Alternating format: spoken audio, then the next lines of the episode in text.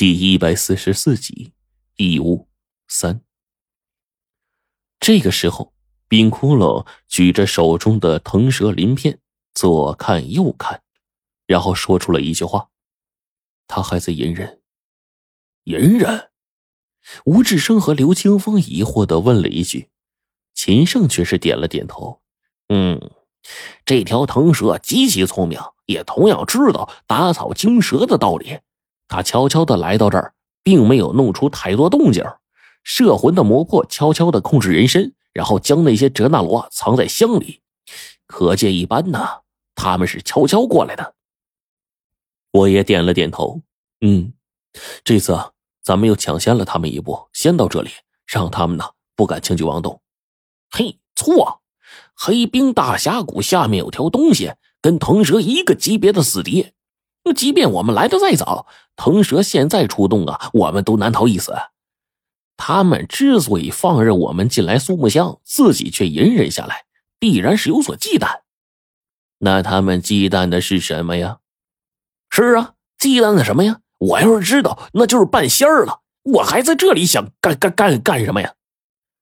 秦胜白了黄队一眼，转而又说道：“他们已经渗透进来了，现在啊。”咱们大致了解了那个上面的地形，然后死山里通往黑冰大峡谷的路也弄清了门路了，只是没有八根这个向导，难免死山当中还会出现意外呀。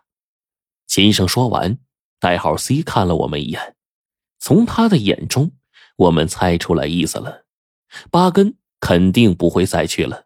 晚上把我们送回来那一次，八根找代号 C。应该是在结工钱，然后辞差了。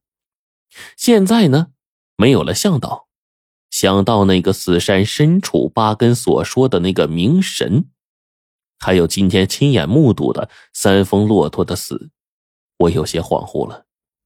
代号 C 这个时候说：“不出意外的话，明天装备物资将会运到这里，我们就可以准备上山了。”秦胜也点了点头：“嗯。”我根据数据预测了一下这几天的天气啊，内蒙这边啊最近不会有较大降水，天气恒温应该对我们是有利的。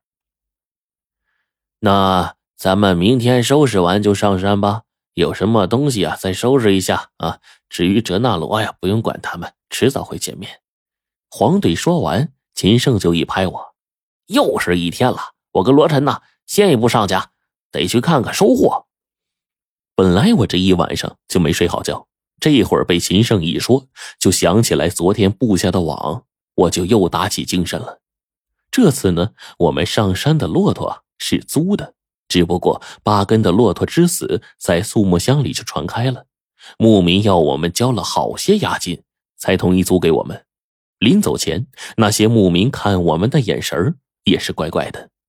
当然，这根本不妨碍我们上山的那颗红心。我们一边在路径上留下记号，一边往黑冰大峡谷行进。等到达附近，已经快到正午了。随便吃了一些东西，我就跟秦胜上了充气筏。但是这一次，声呐探测器就跟坏了似的，一点反应都没有。秦胜捣鼓了一阵，然后皱着眉说：“不对呀，这探测器明明没坏呀，难道？”湖底下有问题。我们连续往湖中行进了大半，竟然没有发现一条体型较大的鱼，就连体长超过一米的鱼也才发现不到五条。这整个峡谷都给我们走一圈了，一直没什么收获。最后呀，我们甚至都快把这方圆十公里翻完了，愣是神马都没有。咱们的网哪儿去了？秦声问道。我赫然发现，昨天布下的那个大网也不见了。哎我去，这怎么回事啊？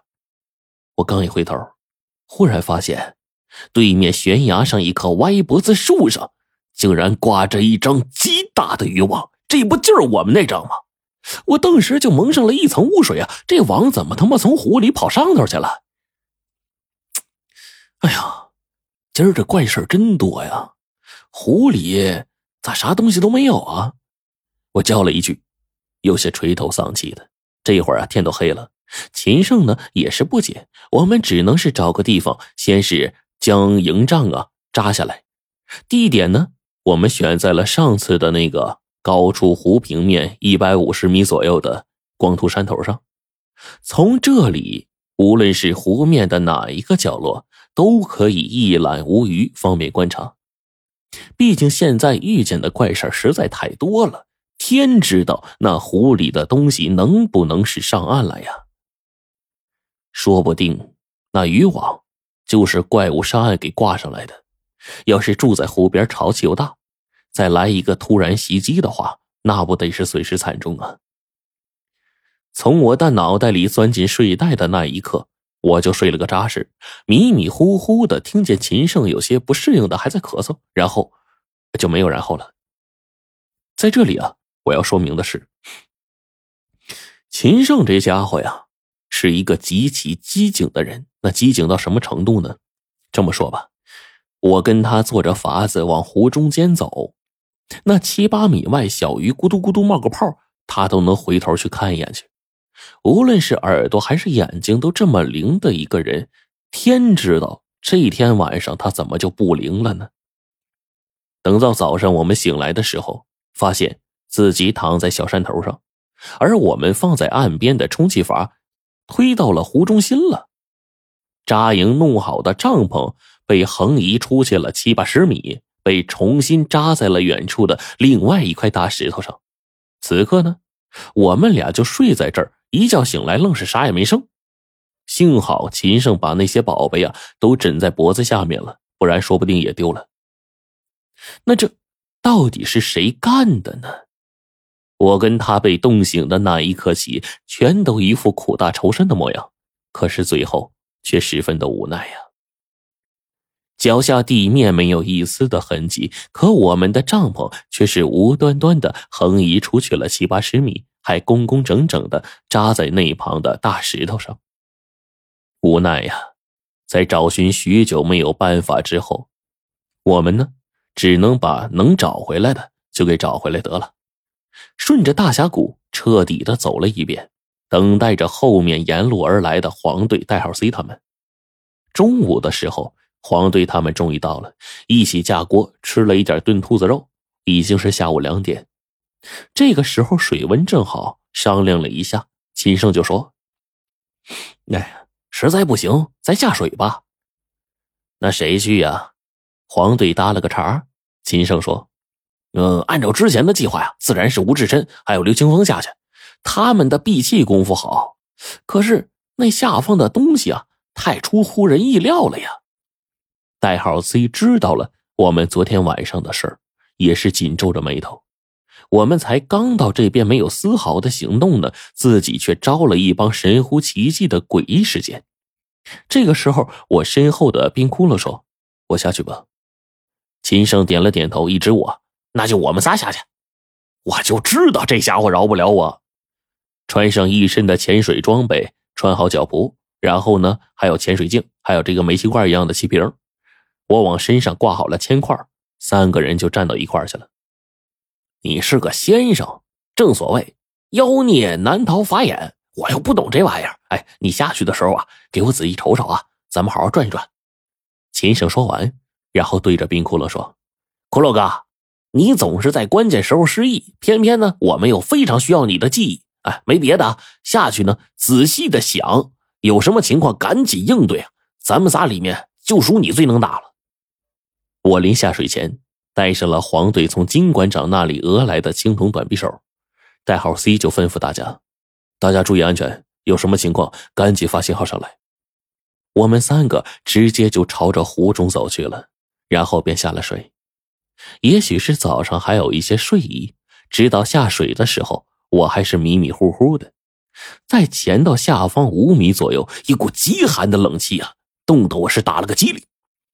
秦胜在水中用手势给我比划着，这家伙脑子够用，这一比划我就能知道他说的是什么。当下冰窟窿也冲我做了一个防备的手势，这是在告诉我下方不对劲儿。我们一直沿着湖底就往水下游，目标正是湖中心那最深处的地方。秦胜就是想找找那些消失的大家伙们的身影，可是越往前便越深。此刻呀，在水中还能清晰的看到水底。果然，这湖中的能见度不错。但是随着逐渐的深浅，我们的腿开始不安分的抽筋了。而一直到现在，我们左顾右盼，这湖里就连一条小鱼小虾都不曾看见，简直就跟那个没有生物的死湖没有任何区别。冰窟窿往前去游，大概十多分钟后，忽然水下一道红色的东西远远的吸引了众人的注意。那个东西啊，飘飘忽忽的，就跟一团红枣似的，在这水中啊，缓缓漂浮着，仿佛就是无根之萍，一团死物一样。我朝着那东西观察了一会儿，一看没有什么异常，也就不管了。只是一看呢，这下方的布局，一面往下走，我就老觉得心里没底，老是觉得背后有什么东西跟着我。越是这样想，我跑得越快。我似乎能听见后面的东西啊跟着我走，我越来越加快速度。远处的秦胜似乎看到我的异常，开始用手势比划。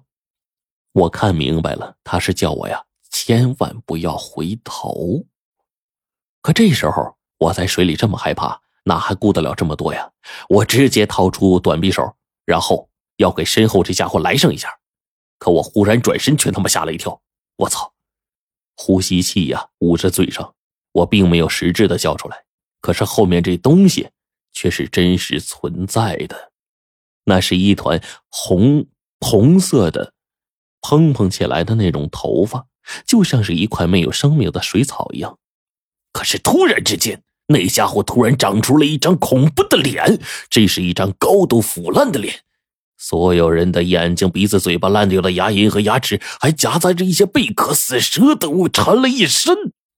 这样汇聚在一起的恐怖面容突然朝我扑了过来，此时在我们之间的距离已经近到了鼻尖对鼻尖了，我再也忍不住了，一脚踹了过去。但是脚上带着脚蹼，根本就没力气。